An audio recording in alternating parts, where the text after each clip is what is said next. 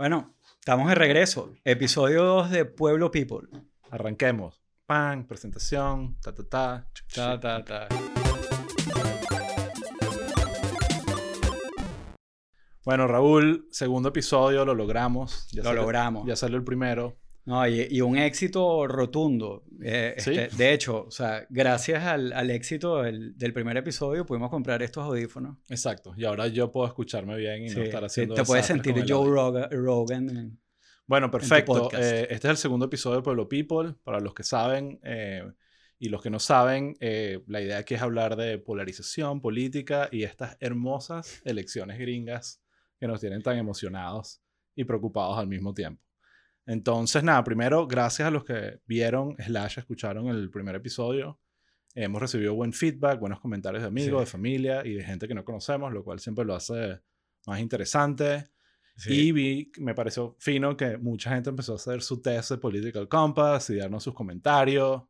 Entonces, Sí, vamos a hablar de eso al Sí, final de este de episodio. hecho, de hecho, esto lo estamos grabando el día que salió el primer episodio. Y, y la verdad es que hemos tenido un montón de respuestas y, y vamos a comentar varias de esas respuestas que han venido con comentarios interesantes. ha sido divertido y Sí. definitivamente se va a prestar a debate. Y además quiero ver qué te salió a ti y yo contarte Ah, qué me ¿verdad? salió a mí. Y hablar de esos Sí. resultados y de cómo, qué tan serio o no tan serio nos los tomamos. ¿Ok? Dale. Eh, pero eso pero- lo dejamos para el final. Eso, vamos a dejarlo para el final para que la gente quede con algún tipo de intriga. Mira, eh, vamos a empezar por algo real que te pasó hoy. Eh, yo sé que hiciste algo hoy, vamos a llamarlo relativamente importante y trascendente. ¿Puedes echarnos ese Sí. cuento? Hoy yo participé en el juego de la democracia eh, aquí en los Estados Unidos de América, en el sur de la Florida. Ah, qué bueno, qué bueno. Em, hoy fueron, eh, hoy era el último día para, para votar por el alcalde de Miami-Dade y bueno, y un montón de, de cargos. Es decir, lo dejaste para el último. Lo día. dejé para el último momento. Ok, Este, perfecto. Como comenté en el último episodio, la persona que es ordenada con este tipo de cosas es mi esposa, que hace como, votó hace como cinco días. eh, y yo lo dejé para el último momento y me tocó ir como a mi centro electoral, porque si tú votas antes, puedes votar, tienes como más opciones, puedes escoger más o menos dónde votar. Ok. Eh, claro, siempre que sea dentro de, dentro de Miami-Dade, ¿no? ujú. que es donde, donde son las elecciones. Eh, pero, eh, pero bueno, yo lo dejé a última hora y, y nada, me tocó en, en una iglesia, este, Miami First Chur- Church, Ok. eh, y yo juraba que eso iba a estar reventado de gente. eh, y tú sabes, es típico como en otras elecciones aquí, que eh, tú llegas al- al- al- al centro electoral y, y- y afuera te encuentras a, a como rallies de, de- de gente apoyando a los distintos candidatos que se te acercan para convencerte, este, o sea, tipo cocos, pues, así Exacto. de- y mientras estás caminando, se te, te acerca uno y te empieza, mira, vota por fulano y tal, así como último momento tratando Que eso convencer. una diferencia un poco con, con nuestra experiencia, Sí, que era un sí, solo día en claro, Venezuela, es un donde solo- ya no se podía hacer. Es eso. un solo día y además eh, es súper raro llegar a un centro electoral donde no está el, el, el tombo con el rifle, Sí, eh, tú sabes, viéndote así como... eh, bueno, o Plan sea, República. Exacto, no hay plan república, no hay nada, no hay ni un policía ni un carrizo. Eh, pero esta vez fue como súper triste porque no había nada de esta este, bailanta sensacional que te, que, que te encuentras en la puerta, sino que eh, había muy poca gente. Yo creo que en verdad la gente votó antes eh, previendo que, que, que iba a haber como mucha gente y por el tema de- del virus. Porque independientemente de lo que sea, o sea, tú sales de Florida y aquí nadie se pone máscara, a- a- o sea, eh, nadie cree en eso. Pero la verdad es que hay que decirlo, yo creo que allá en Miami la gente está chorreada y la gente lo re- respeta la distancia, usan máscaras y ese tipo de cosas. Entonces llegué y no había nadie, voté en dos minutos y, y- y listo. No, no- una- no- una- me llevé una chuleta de este tamaño Ok, eso iba. porque en verdad, o sea, claro, votas por una cantidad de jueces este, y cargos de, la, de, de, de Miami-Dade que ni idea, pero te voy a confesar una cosa. Ujú. Este, yo ni sabía por quién votar. Ok. O sea, con todo lo que a mí me gusta la política o- y con todo lo que, lo que este, lo metidos que estamos en esto para, con el tema de las, de las elecciones, eh, con, de las elecciones presidenciales, eh, sabes, ya a un nivel local me pierdo, pana. Claro, y, y- es y creo, y creo que hay que hacer como un esfuerzo extra para entender la política local, porque pasa mucho que es un poco lo que estamos hablando en el episodio anterior, eh, o sea, y de las cosas buenas de Estados Unidos, también puede ser un, un poquito las malas, es esa estabilidad y esa tranquilidad, este, y que, sabes, de un gobierno a otro las cosas no cambian mucho. Exacto. Aquí en Miami, por supuesto, es quién fue más corrupto que el otro. Entonces, bueno, ¿sabes? Este, al que no le gusta el que está ahorita, eh, tiene varias opciones, se está lanzando este, eh, este, Xavier Suárez, que, que es un político de vieja data, eh, tú sabes, este, que fue, creo que también fue este, mayor en, en los 80.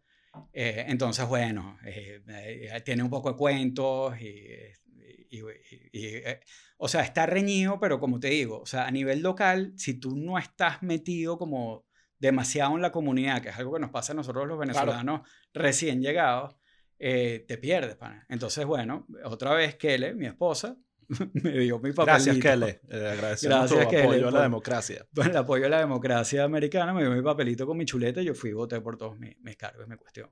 Y me dieron una calcomanía que, no me, que se me quedó. eh, Ok. Que, que es la... O sea, en Venezuela mojas el dedo, aquí te ponen una calcomanía. Y para no confundir a la gente, no votaste por presidente todavía, ¿no? Es, No, estos son no. votos locales. No, nada son más. votos, es, es local. Es Ok, local. sí. Perfecto.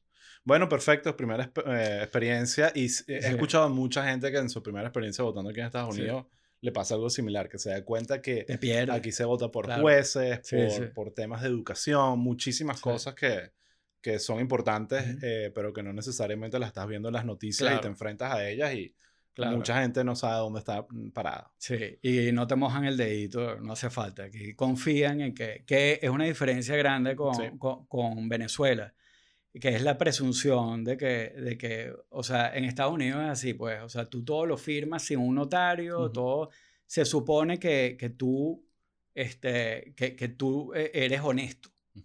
Eh, ahora, si te equivocas, te Exacto. cae como que law and order. O Exactamente. este, ¿sabes? El Que es la diferencia con Venezuela, que se presume que tú vas a hacer trampa, entonces están todas esas dedito, trancas cédula, tiene que hacerlo sí. presencia, un Exacto. solo día. y con los pacos ahí. Exacto.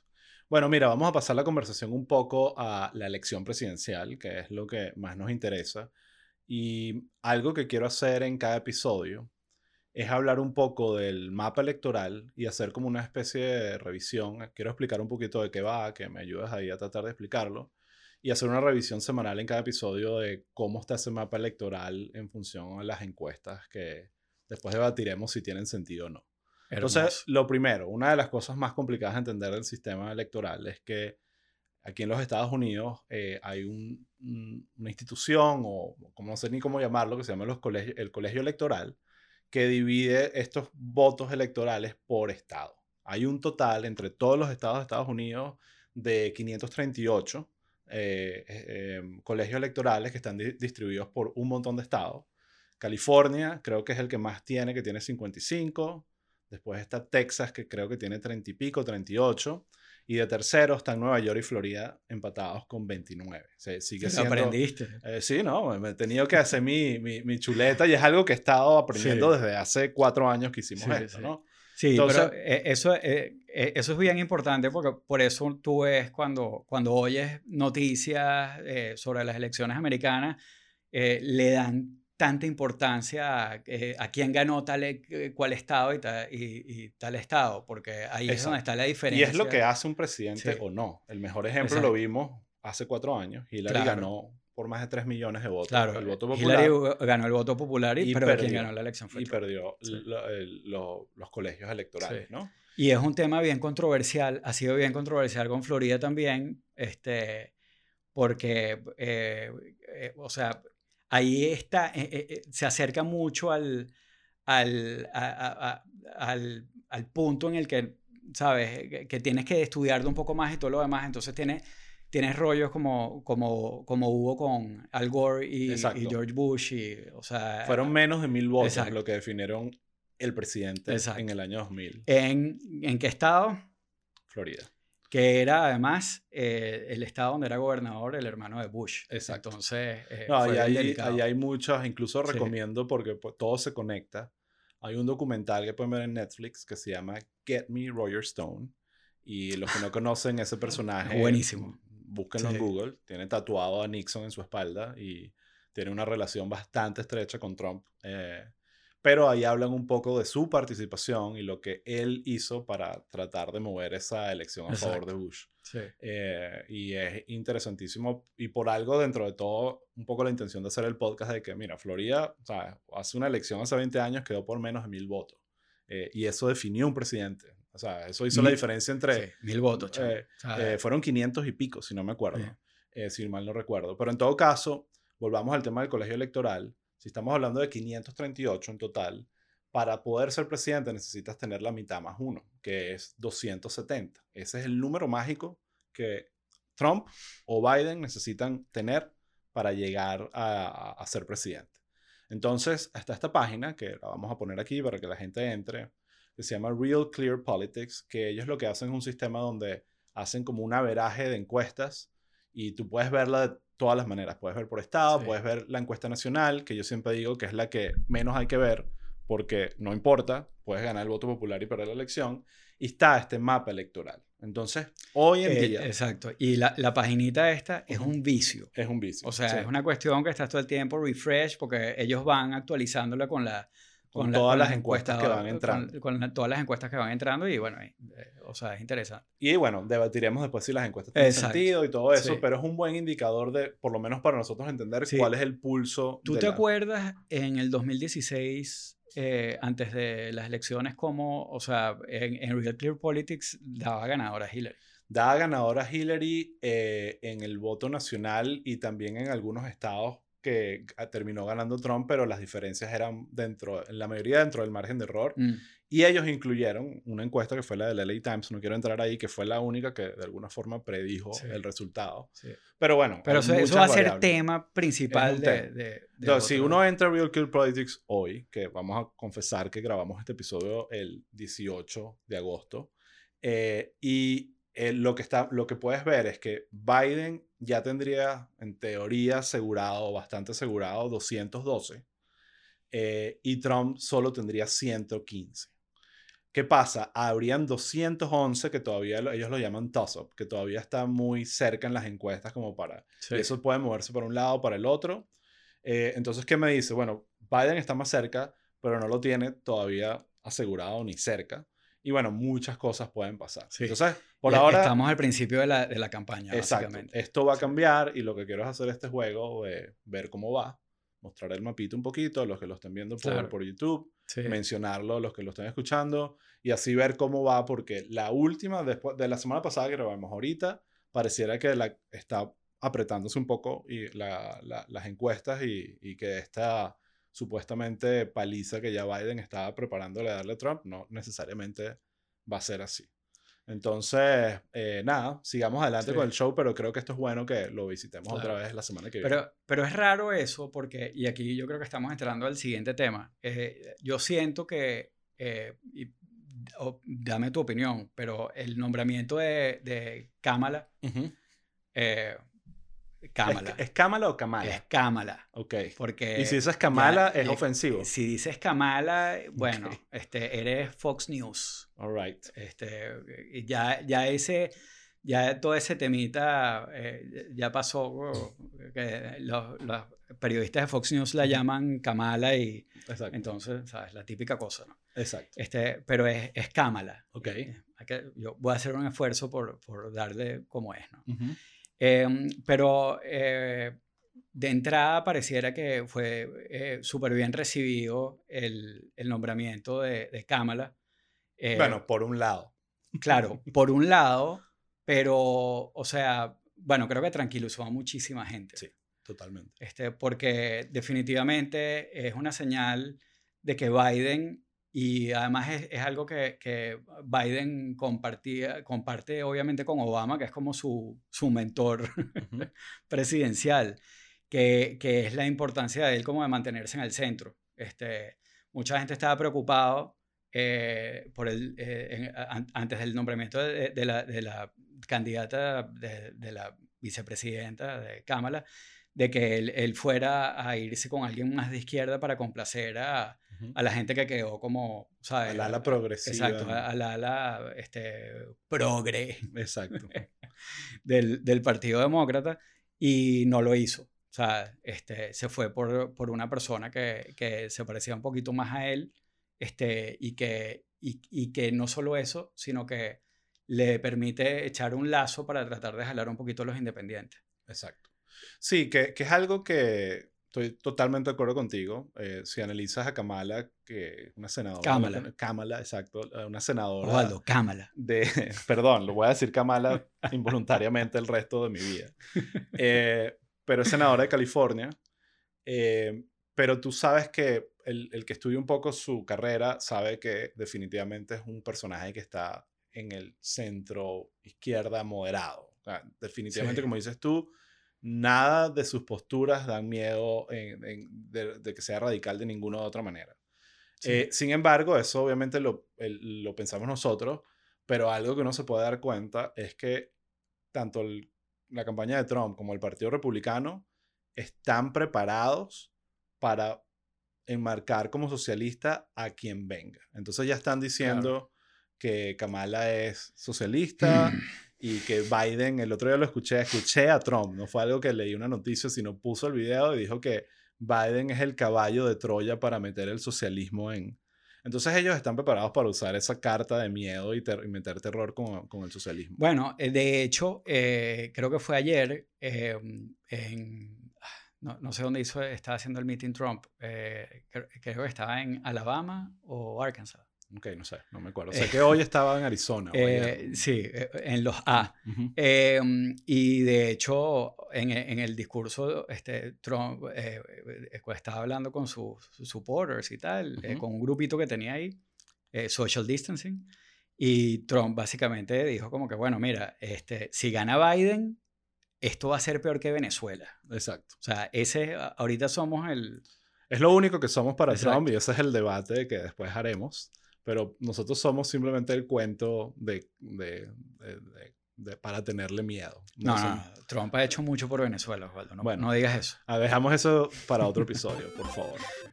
Eh, ahora, te voy a decir un par de cosas que a mí me gustan de Kamala, como para eh, lo que me llama la atención. Sin duda, y sé que esto suena como populista, pero no lo es, me gusta mucho el hecho de que sea mujer. Siento que haya una mujer en el gobierno en este país, en esta situación, va a ser algo que va a ayudar muchísimo a generarle otra perspectiva, la manera de ver el mundo, la manera de ver los problemas que está teniendo el país ahorita. Y creo que eh, ella ha demostrado, a mí me gustó también mucho su trabajo en, la, en las primarias, que ella puede tomar ese, ese rol.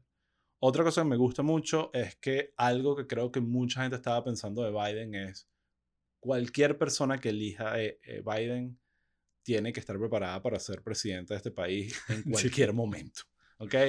Eh, y entonces si él hubiese ido por alguien o mucho más joven y sin experiencia o alguien un poco más radical en su en sus conceptos de, de, de, lo que es ser demócrata, a mucha gente le hubiese dado miedo y que, bueno, si Biden le pasa algo, me quedo con esto. Entonces creo que con Kamala hay mucha gente, no toda, que está como Respirando. Exactamente. Sí. Kamala tiene 55 años. Exacto. O sea, es joven. Eh, si a ella le toca, eh, eh, si en el caso que Biden ganara y a ella le toca recoger el bastón este, después de los cuatro años, o sea, no va a tener ni, o sea, va a seguir siendo joven. Exactamente. O sea, eso es bien interesante. Y dos cositas más para cerrar el tema de Kamala, por lo menos de mi lado, es me llama muchísimo la atención y me gusta la manera como se ha desempeñado alrededor de Kamala, su esposo, se llama Douglas eh, algo, ya no me acuerdo. Emhoff. Emhoff. Eh, y yo me di cuenta de él incluso en la campaña eh, y siento que es una versión interesante de lo que es la representación masculina del lado de primer caballero o que, que no es ese que está como que eh, se siente incómodo con esa posición. Todo lo contrario. Se muere por la broma y es eh, activo. Está activo, está entregado. Eh, cuando le toca ser el, esposo, un momento ahí que se lanzó un tipo a tratar de, de, intervenirla en una tarima, el tipo se lanzó y la defendió. Como que me parece, y creo que fue algo, lo mencionó Biden, que fue una de las razones por la cual también le gustó, es porque siento que tienen una buena relación de pareja, a pesar de que creo que es una, se casaron hace relativamente poco. Em, y lo otro que me parece, me llama la atención y va a ser divertido, es que yo creo que Kamala va a jugar un poco ese eh, posición de ataque a Trump, que le queda, probablemente le va a quedar mejor a ella que a Biden.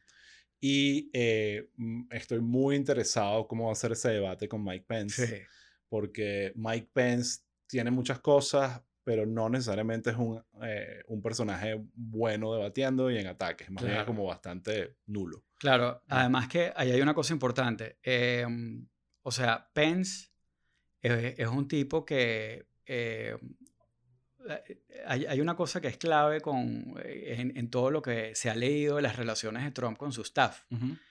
Eh, eso lo, lo, lees en el libro de Bob Woodward y lo que ha salido de Bolton, lo que ha salido y lo que ha salido también de, de toda la gente que se ha ido de la, de la administración Trump, que es esa, eso que hace Trump que de repente uno como venezolano dice, lógico, pero que en verdad es una grosería, que es sentarte con un funcionario público y decirle, tú sobre todas las cosas tienes que ser leal. Em, y Mike Pence es leal a Trump. si algo ha demostrado es eso, este, no tiene su propia voz. Este, a lo mejor tiene su agenda y, todo lo demás, pero no tiene su propia voz. Él, él es como, eh, o sea, eh, eh, él, él, es... Lealtad absoluta. Lealtad absoluta con Trump. Kamala fue dura con Biden en las primarias, tiene su propia, sus propias ideas, tiene su propia voz, tiene su... Y ese es, eso es lo que necesita Biden ahorita.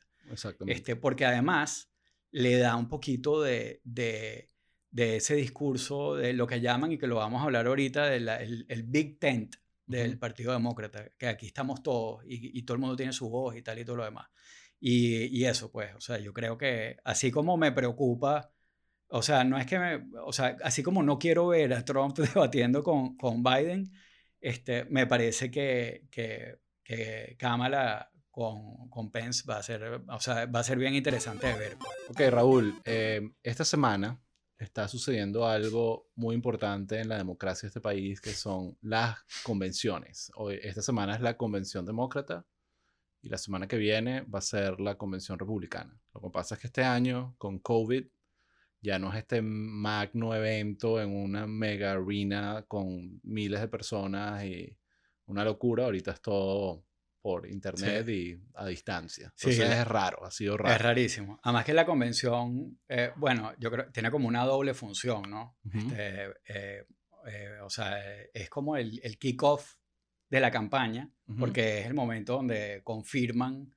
al, o sea, donde el, donde el, donde el candidato acepta la confirmación, pues. es el momento en que oficialmente se convierte en el, en el candidato del partido Em, y la otra función fundamental es que es como, como es ese primer impulso, o sea, la idea es como que motivar, eh, a, motivar a los demócratas y bueno, entonces, eh, como, como, como dices tú, o sea, era un magno evento, ¿no? Exacto. El, eh, en las últimas elecciones, de hecho, o sea, bueno, ahí veías la cantidad de plata que tenían los demócratas, pero era una cosa impresionante, o sea, conciertos, este, todos speakers, además como los demócratas tienen a todos los artistas y los cantantes y todo esto, y a que, y no sé si te acuerdas, el momento en el que sale Hillary que eh, no me acuerdo ahorita cuál era la canción, creo que era la de Ain't No Mountain High. Ajá, probablemente. Y se rompe eh, eh, y, sale como una especie de, de, techo de cristal virtual Ajá. y se rompe porque Hillary estaba rompiendo el techo de cristal porque era la primera mujer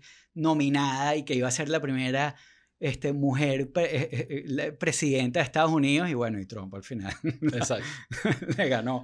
Pero, pero bueno, o sea, eh, claro, y viendo aquella cosa eh, eh, es emocionante, pues. Entonces, ahorita esa emoción es como que, bueno, uno sentado ahí viendo un poco de videos, pues. Exacto, no, no fue lo mismo, en, parte fue, en algunas partes fue raro. Sí. Em, pero también interesante porque hubo discursos importantes y obviamente hoy estamos hablando del primer día nada más. Ya la semana que viene, en el próximo episodio, hablaremos de toda la convención demócrata y en qué resultó. Claro. Pero el primer día rescato tres cositas que creo que vale la pena mencionar y después profundizar.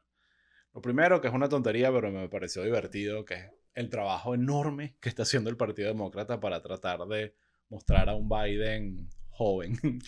Eh, y, y, me dio risa porque uno de los primeros videos así arrancando era un montón de gente de todos lados hablando y como que este tema del Big Tent, como llaman, ¿no? De que todo el mundo y todo... Aquí, aquí cabemos todos. Aquí cabemos todos, pero da la casualidad, y de repente yo lo estoy viendo con un poco de ojos humorísticos, que todos esos personajes que pusieron en ese video antes de que apareciera Biden eran extremadamente ancianos o con algún problema físico o con alguna circunstancia que lo hacía no verse al 100%. Y después al final aparece Biden y dije, wow, tanta juventud. todo pavo. Todo pavo. Y dije, oh, qué descaro. O sea, estuvo divertido, Pero, pero bueno, fue un punto que me pareció cómico. Otra cosa que fue como extraña que la host de, de la convención es Eva Langoria, X.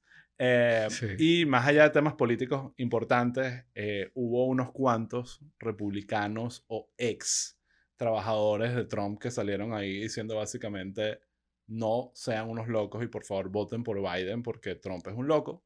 Yo creo que eso es parte de lo que está pasando, que estás viendo algunos eh, republicanos más tradicionales del establishment.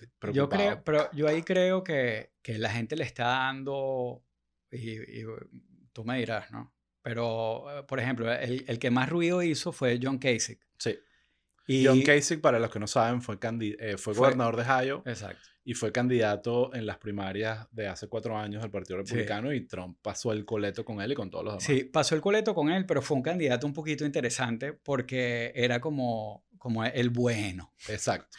Eh, y, o sea, eh, yo, creo que... Creo que Trump, Don Trump, perdón, Bush había compassionate conservatism. Existía ese concepto sí, exacto, de, que, había que un, ser conservador, pero con un sentido social un poco más... Claro. es un poco eso. Exacto, pero, pero es como, para mí es uno de los que obviamente iba a ser uno de los primeros en... O sea, no es un shock, tampoco es un gran líder dentro del Partido Republicano. Hace ruido porque fue, este, o sea, fue candidato a las primarias compitió contra Trump, este, y tiene su buen capital político, pero es un tipo que, en mi opinión, está un poco como, como solo. Entonces, que hagan todo este ruido alrededor de eso, o sea, no es que todo el Partido Republicano se está volteando. No, los números están ahí, el más del 80, 85, casi 90% del Partido Republicano está con Trump, ¿no? es una, una pequeña facción. Es decir, que como que hay un quiebre porque este me parece que es un poquito una exageración. Claro, es interesante me parece un poquito más interesante y creo que es algo que vamos a ver cada vez eh, más. Y bueno, también es que ah, eh, Trump se ha peleado con un montón de gente de su staff. Exacto. Este, pero ver gente que está en el staff de Trump diciendo como que, miren, señores, esto, eso ya sí puede ser quizás eh, algo más interesante para los demócratas. Pero bueno, John Casey, que en verdad no me parece tanto, pero bueno, me parece... Fue el primer día, pues el primer día no ponen a la... exacto, no ponen el lomito, claro. Solo hubo un, lomito. Solo hubo, todos los días tiene un lomito. Y ese es el otro punto. El lomito del primer día fue el discurso de Michelle Obama. Que yo creo que, eh, a pesar de que yo admiro mucho a, Michelle Obama, creo que ella está en una posición cómoda de decir, yo no participo en política, yo nunca me voy a lanzar a nada, entonces digo lo que pienso. Entonces Al diablo. Te pone un poco más en una posición más cómoda. Pero más allá de eso, la, el discurso de ella ayer fue sólido, fue impactante y y, bien, desde bien escrito, el delivery fue perfecto y, y, lo notas automáticamente en cómo Trump reaccionó. Fue, creo que lo, lo, que pasó ayer, lo único que lo motivó a agarrar ese Twitter y empezar a echar el veneno necesario. Sí. Entonces, eh, eso fue las cosas que rescato. Hay otra cosa que fue el discurso de Bernie que me, me interesa tu opinión, que lo hablamos antes de cómo también Bernie representa un poco el, el cambio de cómo sí. aquí, hace cuatro años. Sí, aquí yo, yo quiero rescatar algo que, que nos dijo, eh, ya tenemos comentarios del primer episodio. Eh, y, mm, y, y, una persona eh, me escribió por LinkedIn. ¿Tú sabes lo que es eso? Sí. Okay. Lo uso. Me mandó un comentario por LinkedIn Eh, eh, y decía algo, o sea, nosotros en el último episodio dijimos como que, bueno, uno de los grandes problemas del Partido Demócrata era, mm, era lo dividido que estaba, ¿no? Eh, y lo, lo, fracturado, y lo comparamos con la oposición venezolana y todo ese tipo de cosas que, que la gente que sabe se pone bravo que cuando uno Sí, esas analogías. Exacto. Eh, pero, pero decía, no, mira, o sea, el, el Partido Demócrata, eh, eh, claro, un poco, pa, tú sabes, vendiendo la idea, pero el Partido Demócrata no está dividido. Fíjate este, que, bueno, que también entre los republicanos hay distintas corrientes y, bueno, en el Demócrata también, pero al final se unen y tal. Este, y bueno, okay, es algo que tiene sentido. Pero la verdad es que quizás ahorita los demócratas entendieron, porque en el 2016 estaban ultra divididos y eso fue lo que los mató. Sí, volviendo a la convención de, de, 2016, que fue una convención, bueno, este, brutal. Sí. Em, cuando Hillary se monta, la pitaron. O sea, claro, eh, eh, la, eh, con todo esto del techo de cristal que expliqué, y sí, la gente se volvió loca, pero estaba el grupo de los Bernie Bros, de la gente que, que apoyaba a Bernie Sanders, que, tenía, que estaban disgustados, la pitaron. Y eso fue devastador para los demócratas, porque en ese momento, que es que está todo este tema de motivar, de, de ¿sabes? De, unidad. Exacto, de rally, the masses y todo esto. Eh, un grupo rompe con eso y, y, y, y, bueno, y también es un poco culpa de Bernie que él nunca como que... Un poco bastante. Sí, dio el apoyo firme, estuvo como hasta el final. nunca apoyó a Hillary de una manera nunca, contundente. Nunca directamente. Exacto. Y él eh, mismo admite que, que, que, estuvo mal. Exacto. división del partido. Pero ahora hay un cambio de, de, de Bernie. De los bueno, primero que no hay Bernie Bros que piten a Biden en un stage porque ahorita es por Zoom la cosa. Exacto. Pero el, eh, el, discurso de Bernie... Ayer habló Bernie. Exacto. Fue muy sólido eh, en términos de lo que es su apoyo hacia Biden. Todavía un poco eh, basado en que, bueno, tenemos que unirnos contra, contra Trump. Que es un poco como, bueno, ¿no? Dice, oye, esto me recuerda algo. Este, Exacto eh, pero, pero sí, pero hay, hay, un cambio radical entre la anterior y esta. Yo creo que, que gran parte de la diferencia es que hace cuatro años la idea de Trump era eso, una idea, una hipótesis. Y ahorita es una realidad que están viviendo y está, dicen, mira, esto definitivamente Biden nos va a poner en una mucho mejor posición que, que, que Trump. Y, y, y, me pasó el domingo pasado, vi a a Jake Tapper, que es un periodista de CNN, entrevistando a eh, Bernie. Y una de las cosas, verdad, yo tengo unos conflictos enormes con CNN. Siento que es como Fox News a mí me parece como un anciano de 85 años y CNN me parece una adolescente de 14. Un adolescente, sí, totalmente. Entonces, eh, yo veía que Jake Tapper, que es un periodista que respeto, pero que últimamente siento que está cayendo en la adolescencia, era como que insistía, ya va, pero eh, Biden dijo esto de ti y tú no lo vas a odiar. Era como que buscándole y tú veías que esta vez, a diferencia de otros años, había una disciplina clara en Sanders de decir, no importa, hay pequeñas diferencias, pero nos une salir de Trump y hay que salir de esta amenaza. Y siento que esta vez aprendieron un poco la lección de esa unidad que sí, es estratégica, a veces un poco forzada, pero necesaria desde su punto de vista. Y bueno, y otra cosa que es súper importante eh, que, y que hay que decirlo, este, en verdad, verdad, la, el ala conservadora del Partido Demócrata es quien manda. Exacto. O sea, y eso no hay duda. O más, no diría conservadora, pero moderada. La, la más moderada este, es la que manda. La, el ala que, a la que la gente le tiene miedo y todo lo demás, o sea, eh, eh, es... Tiene un poder mediático tiene muchísimo poder mediático, pero... No tanto electoral. Eh, eh, Alexandria Ocasio Cortés barrió... ¿Cuánta gente votó por Alexandria Ocasio Cortés? Las cosas que nos da la convención es que pareciera que lo tienen bajo, bajo control. Y con todo este tema del Big Tent, de, de, mezclar, aquí estamos tomando en cuenta raza, género, este, inclinación política, estamos metiendo todo el mundo en esta cuestión. Sí. Y, y mezclado con el tema de eh, como empático eh, con lo del, lo del COVID. Sí. Y una cosa que a mí me gustó antes de eh, pasarte, a ver si quieres eh, terminar de matar este tema, Ujú. eh, de los videitos esos que, que- que ponen Cursi. Chamo, ¿viste el, el video del- de la canción de, este, de Bruce Springsteen? No lo vi. Bueno, ¿Qué está, pasó? está bueno, Sí. está, está bien bueno. Equivalente, ¿Lloraste? lloré, equivalente a en, la- en las parlamentarias de Venezuela de 2015, el videito ese de, Ok. de, de- con Simón Díaz, eh, este, Lucero de la mañana. Bueno, pero el Simón Díaz gringo, que es Bruce, Bruce Springsteen. Bueno, vamos a poner el Es link del ese. videíto Sí, para que la gente lo vea. Sí, está bueno. Y yo también. Está bueno. No, mira, eh, con el, yo estoy totalmente de acuerdo contigo que a pesar de que el Partido Republicano y sobre todo el ala trompista está tratando de enmarcar al Partido Demócrata como que si estuviese controlado por esta ala radical, la realidad es que eso no es así y como dices tú, el Partido Demócrata todavía sigue siendo controlado en su mayoría por los moderados. Por eso Biden barrió a, Bi- a- a Bernie en las primarias, porque tenía Sí. más votos. Y a pesar de que había más gente yendo a, a la- a los meetings de, de, de- de- de Bernie. Ahora, creo que en el lado republicano es un poco al revés. Creo que el lado republicano son los moderados los que han perdido voz y es un poco más los radicales, que no solo es Trump, es, eh, es desde bienes del Tea Party y todo eso los que tienen un poco más controlado el partido. Sí.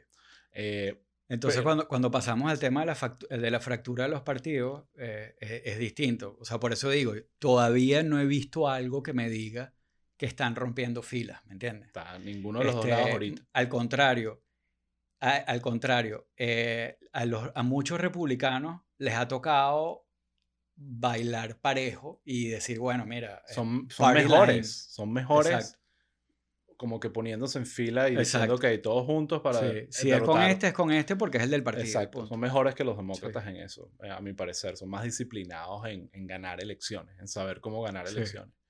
Em, que es un tema también bastante irónico, y ya para cerrar con el tema de democracia, porque pasó en Venezuela también, que es que a la medida, a la medida que se siente que la polarización aumenta, se siente un poco la amenaza de la democracia, aumenta el querer participar en la democracia. Entonces, ahorita en Estados Unidos, los números de participación de ambos partidos están en, en, en récords históricos altísimos, de tanto demócratas queriendo salir a votar como republicanos saliendo ir a votar porque están viendo que, bueno, la, la competencia y, y para los muchos Claro. republicanos ven en Biden el socialismo y, Cuba y Venezuela.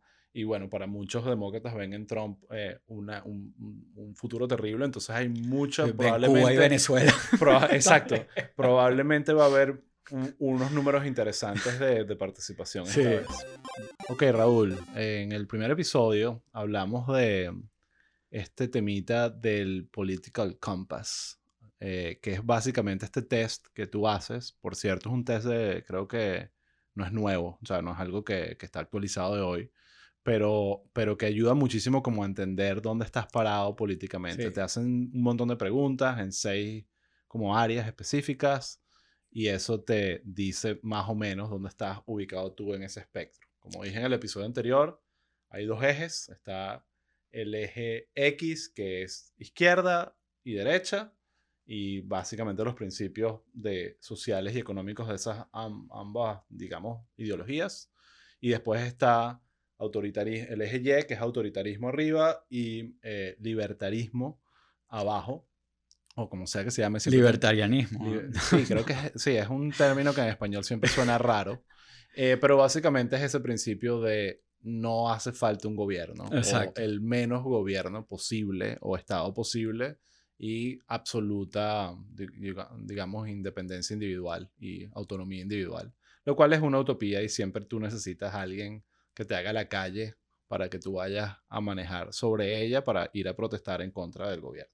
Entonces, eh, es interesante porque después de hacer ese, ese test, muchísima gente descubre que no necesariamente estaba donde pensaba. Y hay muchas cosas debatibles, eh, pareciera. Hay gente Sí. que argumenta que está hecho para los Estados Unidos.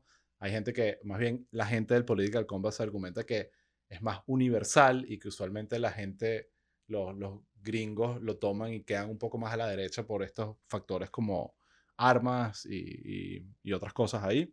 Eh, pero bueno, la realidad es que le pedimos a gente que lo hiciera y fue grato ver eh, cómo muchísima gente ya ha tomado su test y nos ha mandado los resultados. Te voy a pedir ahí que los converses un poco, pero hablemos un, un poco para empezar de cómo quedamos nosotros. ¿ok?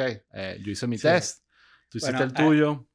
A una cosa, bueno, esto también, tanto como mis resultados como los resultados que hemos visto de la gente, que ya haremos algo interesante con eso, este, porque de verdad que hay de todo. Eh, yo honestamente pensaba que, o sea, tú lees las preguntas y de verdad es difícil pensar cómo alguien puede quedar radicalmente distinto a mí. Y yo pensaba que tanto lo tuyo como lo mío, como lo que íbamos a ver, este, iba a ser más o menos estándar. Eh, y, la verdad es que me sorprendió que no. Exactamente. O sea, de verdad, verdad. Sí. Este, entonces, también, ojo, o sea, esto no es algo como que, y yo por lo menos ideológicamente, voy a decir una cosa que me pueden linchar si quieren, pero, y bueno, imagino que, ¿sabes? Un politólogo vomitaría si oye esto, pero yo honestamente, ¿sabes? Yo no, no le he dedicado mucho tiempo a pensar cuál es mi ideología. ¿Sabes? Yo no le he dedicado cinco minutos a entender eso. Este, y no sé, eh, más allá de que, de, de, un tema de que, ah, no, pero es que no le interesa, es que, es que, es que yo no funciono así.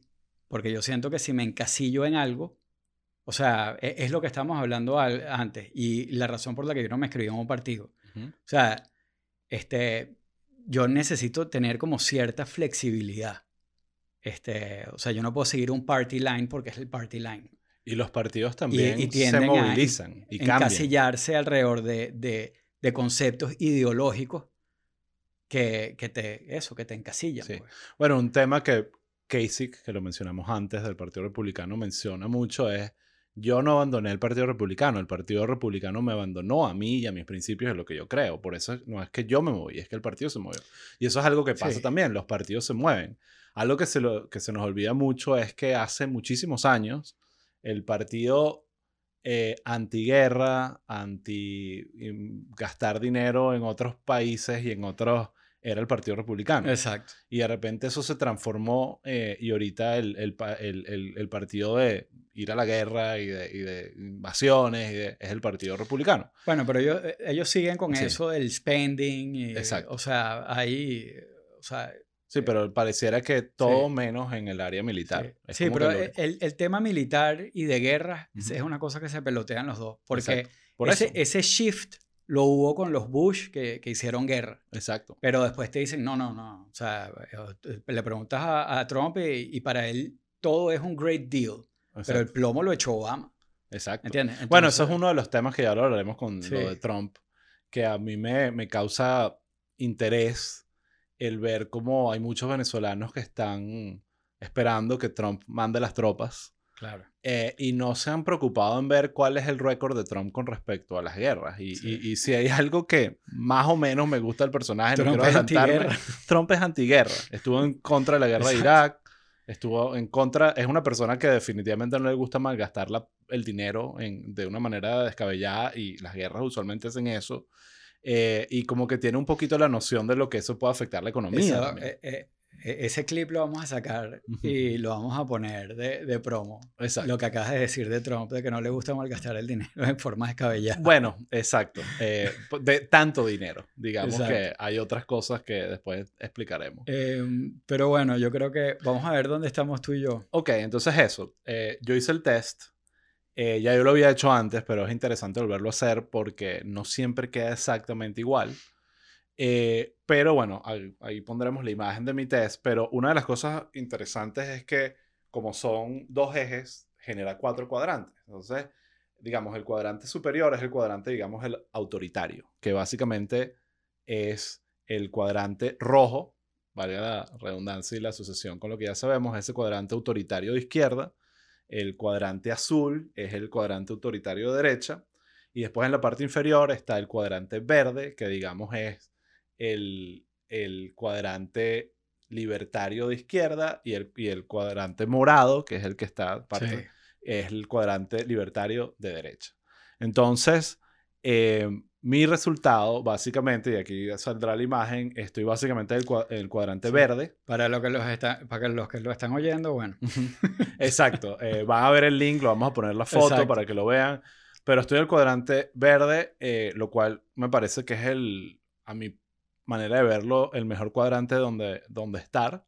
Eh, y bastante más cerca de, de, ser libertario que de ser autoritario. Y creo que eso de alguna forma define bastante cómo yo me siento con mi ideología o, o, lo que sea eso, que es que más allá de izquierda o derecha, que definitivamente es un tema a debatir, lo que sí estoy convencido es que no quiero vivir en un país autoritario donde un solo grupo o una pequeña cúpula diga exactamente todo lo que hay que hacer, cómo hacerlo y que tus libertades individuales estén completamente afectadas por lo que ese grupo piense.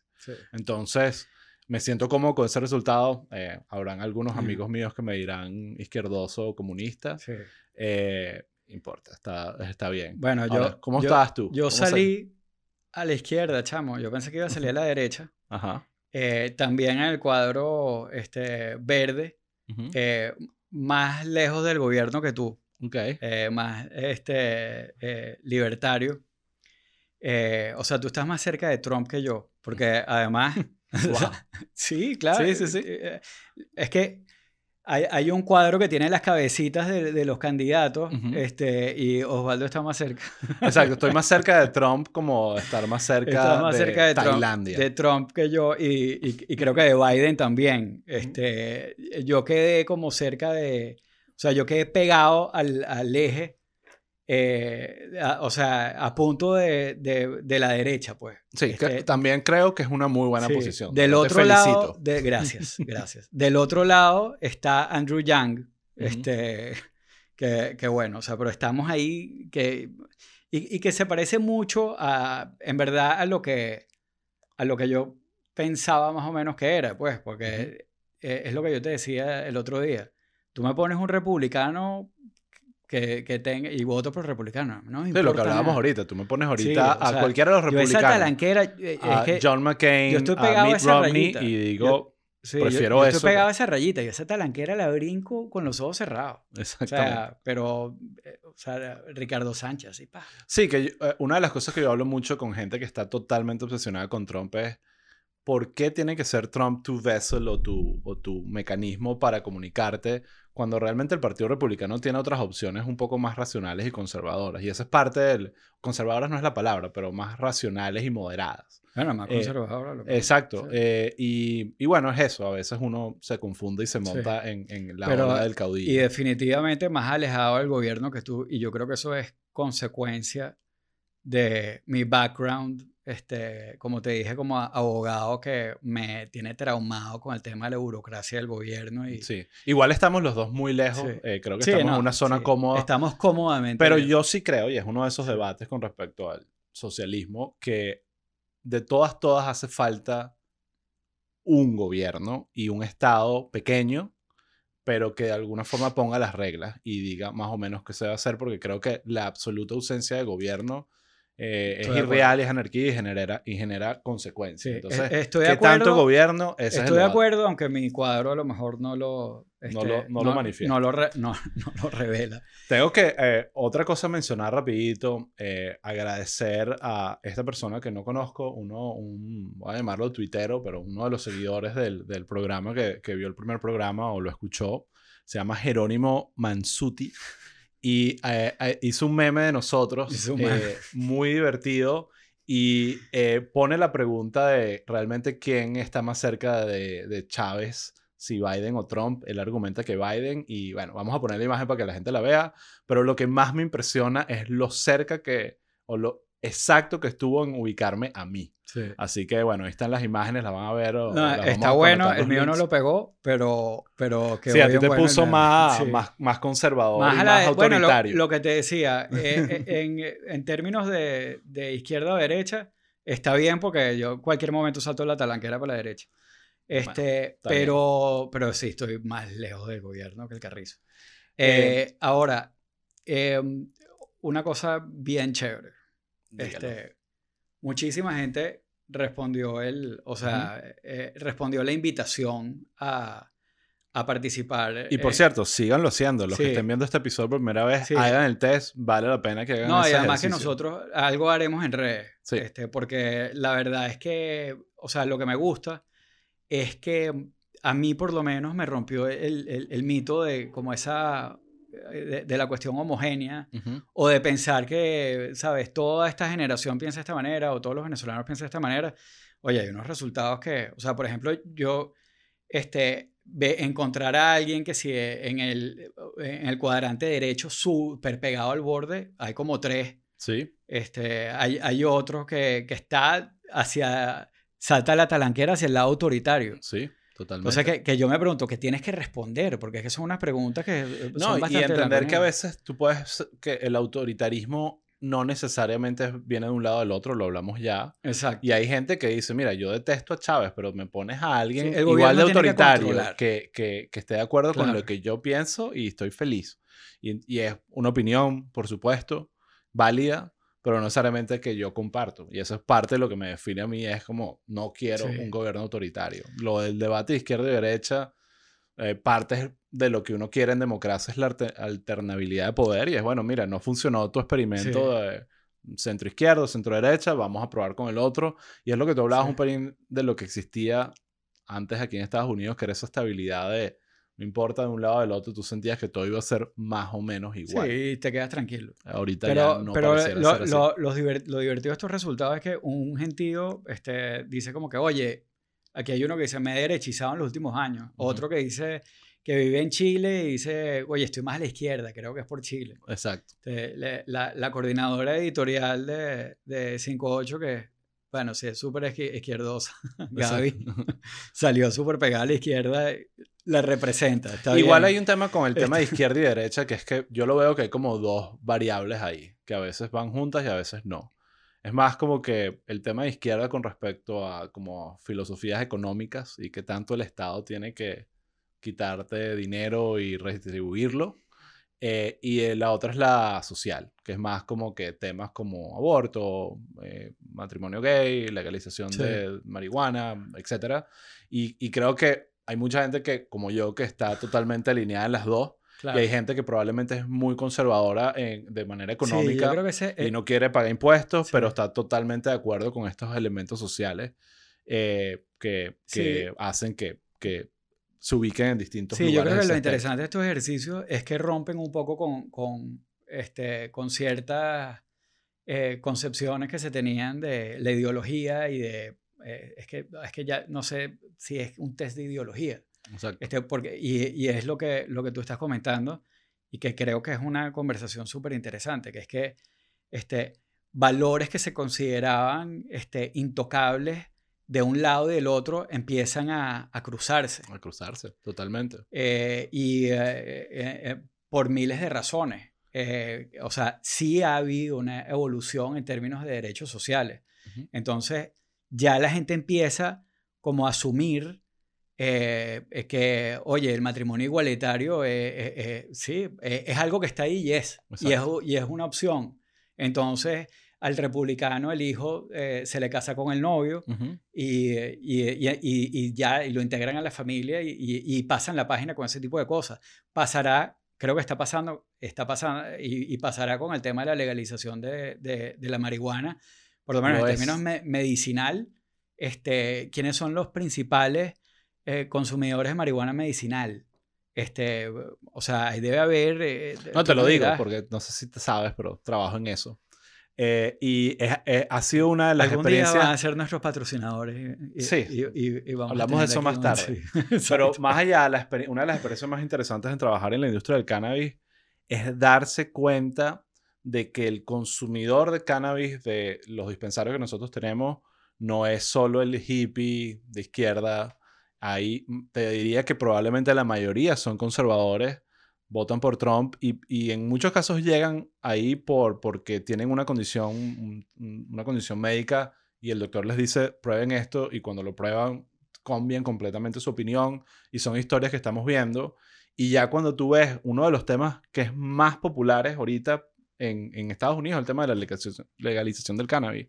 Y pareciera que ningún partido decide como que terminar de apoderarse del tema. Pero cada vez es menos demócrata Claro, y, cada y vez es menos más issue. eh, Sí. de, de los dos lados. Es Sí, que, sí. quien sea que lo agarre. Entonces, nada, es interesante. Yo creo que a lo que mencionabas antes, el eje X de izquierda y derecha es más como te mide el tema ideológico, que es cómo tú piensas. Y el, el, el eje Y es más el metodológico. ¿Cómo vas a aplicar esa ideología? ¿La Sí. vas a imponer o vas a dejar que la gente la descubra y la aplique? Entonces ese es como que el, el, debate y sin duda puede estar cruzado. ¿no? Claro. Podemos tener a Pinochet, a Chávez, Sí. a Trump, a Obama, ahí de todos los Sí. sabores. Eh, después está el otro. ¿Quieres comentar algo más de este? No, o sea, eh, vuelvo. Creo que vale la pena que lo hagan. eh, es divertido. Sí. Este, y divertido compararlo con tus amigos y, eh, y Eh, eso. algo pero- interesante que si tienen familiares eh, de cualquier tendencia, pidan que lo hagan.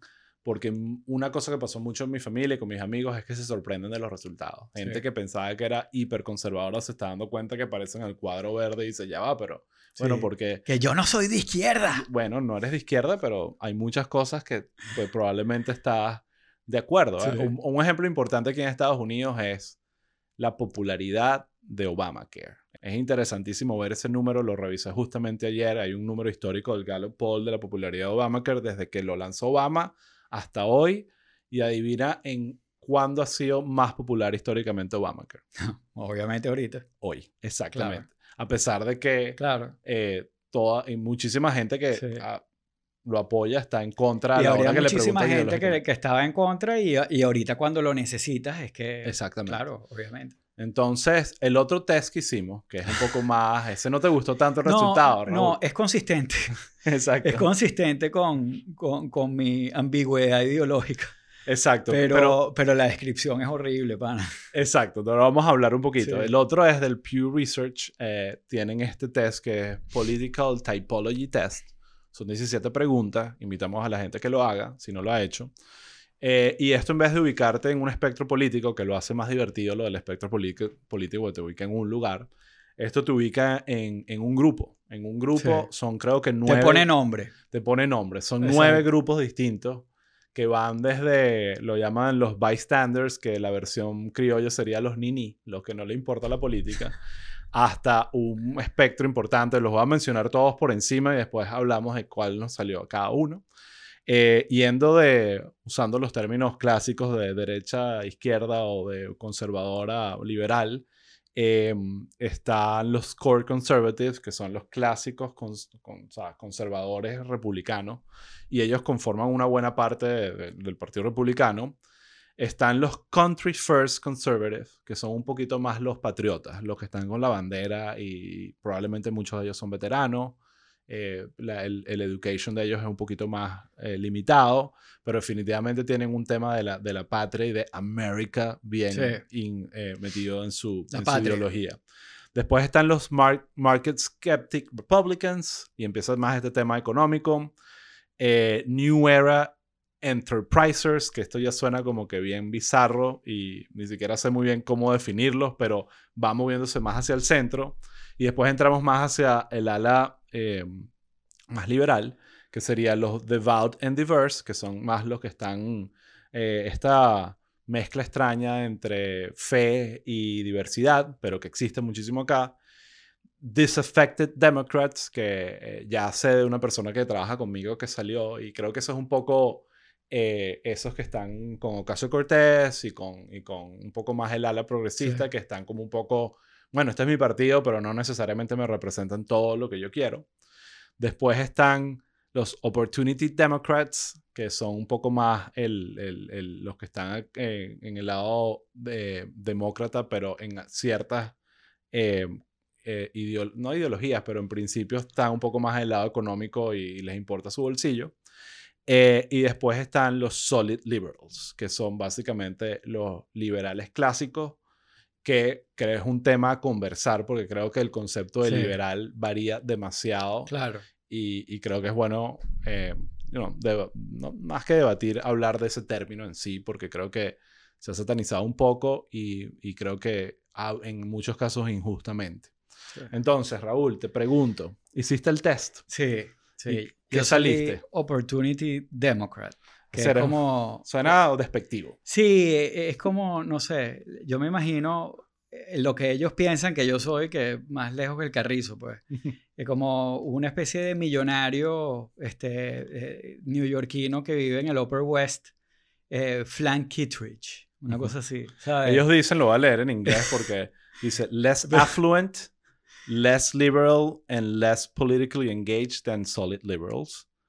Uh, though the two groups agree Eh. on many major issues, es decir, que están de Claro. acuerdo en, es- en- en casi todo. Eh, y Pero- ya. Sí, pero la descripción aquí, ellos te ponen un parrafito, ¿no? Ajá. Entonces te dice, bueno, mira, este, básicamente, tú te, este, tienes un tumbado democrat, Mm. eh, pero tienes real. Exacto. Este, yo, O te bueno, importa el dinero, no necesariamente. No, no, no, no, no, no, no. Dice financially comfortable. Ok, Que- bueno, cosa que no es verdad, chamo. Eh, Este, Bueno. No vayan a creer.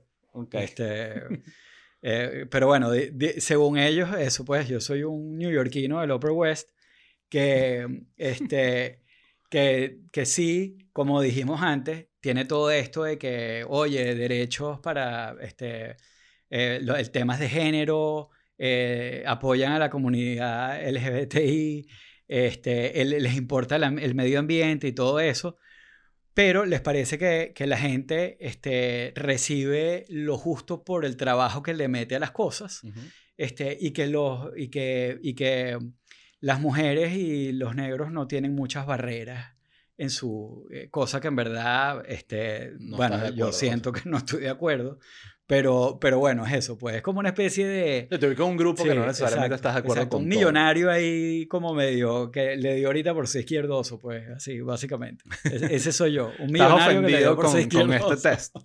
Sí, es raro porque, Este- porque no hay tanta... eh, Es un grupo más que un... Y a veces el grupo es muy mixto. Sí, exacto. Eh, te hablo de mi caso, ahora voy a hablar de mi resultado. Yo hice mi test y a mí me pasó al revés. Yo salí muy contento con el resultado, sobre todo porque me estoy tomando literal el concepto de lo que eso significa, que es lo que creo que es más debatible. Yo hice el test y salí como a solid liberal, un, básicamente un liberal sólido, ¿ok? Eh, ellos lo que dicen acá es que es el grupo más grande de la coalición demócrata y, y que es highly educated and largely white. Ahí se equivocaron. eh, yo no me considero necesariamente blanco. Eh, y es bastante liberal en casi todas sus expresiones eh, de opinión e ideología. Que yo, yo solo solid liberal y ya. O sea, o sea chavista. no, y ahí voy. Y ahí yo Eso quiero... fue lo único que yo vi. Solid liberal y chavista. Perfecto, ahora vamos a debatir ese tema. Porque yo hay un tema interesante que es como que, sobre todo en Estados Unidos, el, el- el término liberal se ha convertido en un término despectivo Ujú. para ubicar, para acusar a la izquierda. Y todo este tema de el culture wars y la, la- ¿sabes? Toda esta guerra de cultura y de que estamos eh, eh, se está perdiendo el espíritu americano y que vienen todas estas facciones liberales a tratar de cambiar el país, ¿no? Pero realmente ser liberal, a mi parecer, es muy distinto a lo que ellos dicen. Entonces me tomé la tarea de buscar el término eh, clásico de lo que significa eh, ser liberal y, y lo voy a leer. ¿Dónde lo buscaste? Eh, no, no me acuerdo, pero voy a poner el link por ahí. Estoy, no tengo ahorita la Sí, fuente. yo creo que sería interesante que, que esto lo vamos a poner en 5.8 en la página, Ok. el link. Y sería interesante eh, que alguien que esté oyendo esto, que sepa, Ujú. eh, o sea, tipo politólogo o estudiante eh, informado, que, ¿sabes? Nos Debata valida. ese, ese concepto que tú vas a dar ahorita. Exacto, porque es un tema que no, no, no en todos lados está escrito igual, pero sí creo, y eso fue lo que hice, porque no fue que agarré y hice un copy-paste, sino como que escribí la esencia de lo que es. Y es una filosofía, el liberalismo es una filosofía política, moral y económica que defiende la libertad individual. Eso suena bastante republicano, a mi parecer aquí. Eh, la limitación del poder del Estado y así como la igualdad ante la ley. A mí eso no me suena nada de izquierda, me parece todo lo contrario en muchas cosas. Y tú te vas a las características del liberalismo, que anoté las principales, no todas, pero la libertad individual es fundamental. Cada quien haga lo que quiera con su vida, siempre y cuando no fastidie al de al lado. Igualdad ante la ley, Eso es importante porque a veces la gente, el tema de igualdad es relativo. Nadie quiere lo mismo, entonces la igualdad es relativa, pero la igualdad ante la ley y la igualdad de oportunidades pareciera tener sentido. Defensa de la propiedad privada, eso suena tan lejos del comunismo. Eh, libertad de culto, tolerancia, eh, todos cabemos, sea, minorías caben. Y la división total de poderes y la limitación de los poderes del Estado. A mí, yo, yo puedo firmar estar en este grupo. Yo no tengo nada aquí que me genera ningún problema. Eh, pero yo siento que la gente no interpreta eh, el liberalismo como es. Claro, lo que pasa es que, es que o sea, eh, por eso te digo, quien quiera debatir eso, o bueno, no, a mí no me gusta debatir. A mí no me gusta pelear. este, pero quien quiera discutir eso sería bien interesante porque yo creo que definitivamente ese tipo de conceptos probablemente ni siquiera aplican hoy en día. O sea, esto debe estar, o sea, son conceptos que evolucionan. Claro, obviamente. Este, y ya la forma de ubicar a una persona en un lugar no es la misma. igual que, igual que este, eh, los partidos evolucionan. Este, eh, ¿quién, quién eh, o sea, qué partido era, este, o sea, quiénes fueron los primeros en, en, en darle derechos a las comunidades negras? En Estados Unidos. O sea, ¿quiénes eran los, buenos y los malos? O sea, eh, no digo los buenos y los malos, pero, o sea, esos roles han ido, han ido mutando y han ido cambiando. Por eso esto, esto, no está asociado a ningún partido. Es un concepto que yo leo y digo, me identifico con todo. Hay otras cosas que puse como, ¿qué define el liberalismo al liberalismo hoy en día? Y ahí hay cosas que sé que hay gente que debate. El libre mercado, hay gente que dice que eso no funciona y que hay que limitarlo. La globalización, si hay algo que que hay mucho debate ahorita, es todo este lado más de derecha que está con el globalismo y en contra de la globalización y que la globalización es gran parte de los problemas. Mm. Eh, y, bueno, nada, eso es básicamente el, el, un, un, un, tema a debatir con el tema de ser liberal. Pero, pero creo que en todo lo demás, las libertades, que el gobierno es limitado, la propiedad privada, igual, igualdad jurídica, todas esas cosas hacen como que esto tiene bastante sentido, pero creo que muy poca gente lo ve así, lo interpreta así, y eso se habla mucho acá, de que parte del problema del Partido Demócrata es que está perdiendo sus principios liberales de verdad auténticos y los está transformando en otra cosa que ya no es eso. Entonces, eh, bueno, vamos a cortar y despedirnos. Bueno, hemos llegado al final del segundo episodio, lo logramos, eh, cada vez más cerca de estas hermosas elecciones. Pero antes de... No puedo con la emoción. antes de cerrar y hablar, eh, mostrar las redes y todas esas cosas, quiero mencionar un poquito lo que queremos hablar en el próximo episodio, eh, aunque eso puede cambiar, pero vamos a hacer el episodio más interesante y ya he visto en redes que la gente lo está pidiendo, que es ese episodio donde vamos a hacer el esfuerzo de hablar bien de las cosas del gobierno de Trump. Exacto. La semana que viene es la convención republicana. Este, va a estar probablemente mucho más divertida que la demócrata. Este, por, las razones equivocadas. bueno, no, necesariamente, Osvaldo, por Dios. Este, no, mira, los eh, locos que salieron con las pistolas, eso que fueron. Van a estar. Van a estar. Sí, exacto. Entonces sí, va a ser los muy señores, pero por las razones cuidando su casa que salieron con la, con la ametralladora y, el, y, y, la pistola. Exacto. Em, pero va a estar muy interesante, va a estar divertido. Y, ese, eh, y la semana que viene, en, ese, en el próximo episodio, es que vamos a hacer el episodio trompista. Porque, no, porque, porque el pueblo lo pide. Exacto. Lo que más me gusta de ese episodio es que va a ser el más corto de todos. No, no, no. Tú vas a ver. Este, obviamente no. Pero, pero bueno, obviamente hablaremos otras cosas. También quiero hablar de cómo termina la convención demócrata.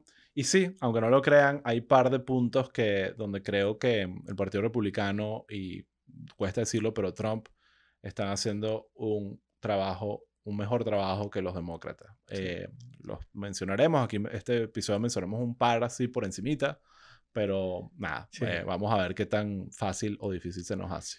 De resto, comenten en nuestras redes, eh, de verdad que lo, lo, que pasó con el Political Compass lo hizo muchísimo más divertido y yo creo que parte de la clave de esto es que es hacer como una comunidad. Aquí nos vamos a acompañar en este proceso, vamos a echar broma, o sea, y vamos a, a, llevar esta conversación. Entonces, comenten en redes. Si viven en Estados Unidos y piensan votar avísenos, cuéntenos, échenos su cuento. Nos interesa saber un poco la experiencia electoral, sea aquí en Florida, sé que hay gente ya que lo vio en California, en, Exacto, el, Chicago. el paso a paso y, y eso, pues, este, comenten si les parece que estamos diciendo burradas, genial, este, por Twitter, Instagram, eh, nuestro Twitter es eh, arroba pueblo underscore people y en Instagram nos pueden encontrar en pueblo, en arroba pueblo people, Todo perfecto. pegado. Exacto, pero lo de la comunidad es importantísimo. O sea, aquí tenemos que hacer las bases del pueblo peopleismo. Desde el pueblo people gringo. Del, del pueblo peopleismo. del pueblo peopleismo. Este, pero eso, pues, o sea, este, eh, eh, esto lo hace muchísimo más interesante. Y sobre todo nos importa mucho el feedback de qué quieren que, de qué quieren que hablemos. Exacto. O sea, para meterle un poquito de carne a la cuestión. Por supuesto, vienen, por lo menos van a ser unos 12, 10, 12 episodios más. Así que hay muchos temas que conversar. Así que manden ideas, manden preguntas. Ya por ahí nos mencionaron que quieren que toquemos este tema de Biden y la pedofilia. Así que lo haremos. Lo vamos a hacer, por supuesto. Eh, en fin. eh, y, y nada, eso. eh, escríbanos. eh, ahí estamos. Suscríbanse. Si quieren ver la cuestión está en YouTube. Si quieren escucharla mientras van al trabajo o están trabajando Spotify. o haciendo ejercicio en Spotify en otras plataformas. Pronto estarán otras plataformas. Por ahora estamos en YouTube y en Spotify. Ok, así que nada, esto fue Pueblo People, episodio 2. Nos vemos la semana que viene. Hasta gracias próxima. Raúl, gracias Ricky, gracias Led, gracias Pueblo.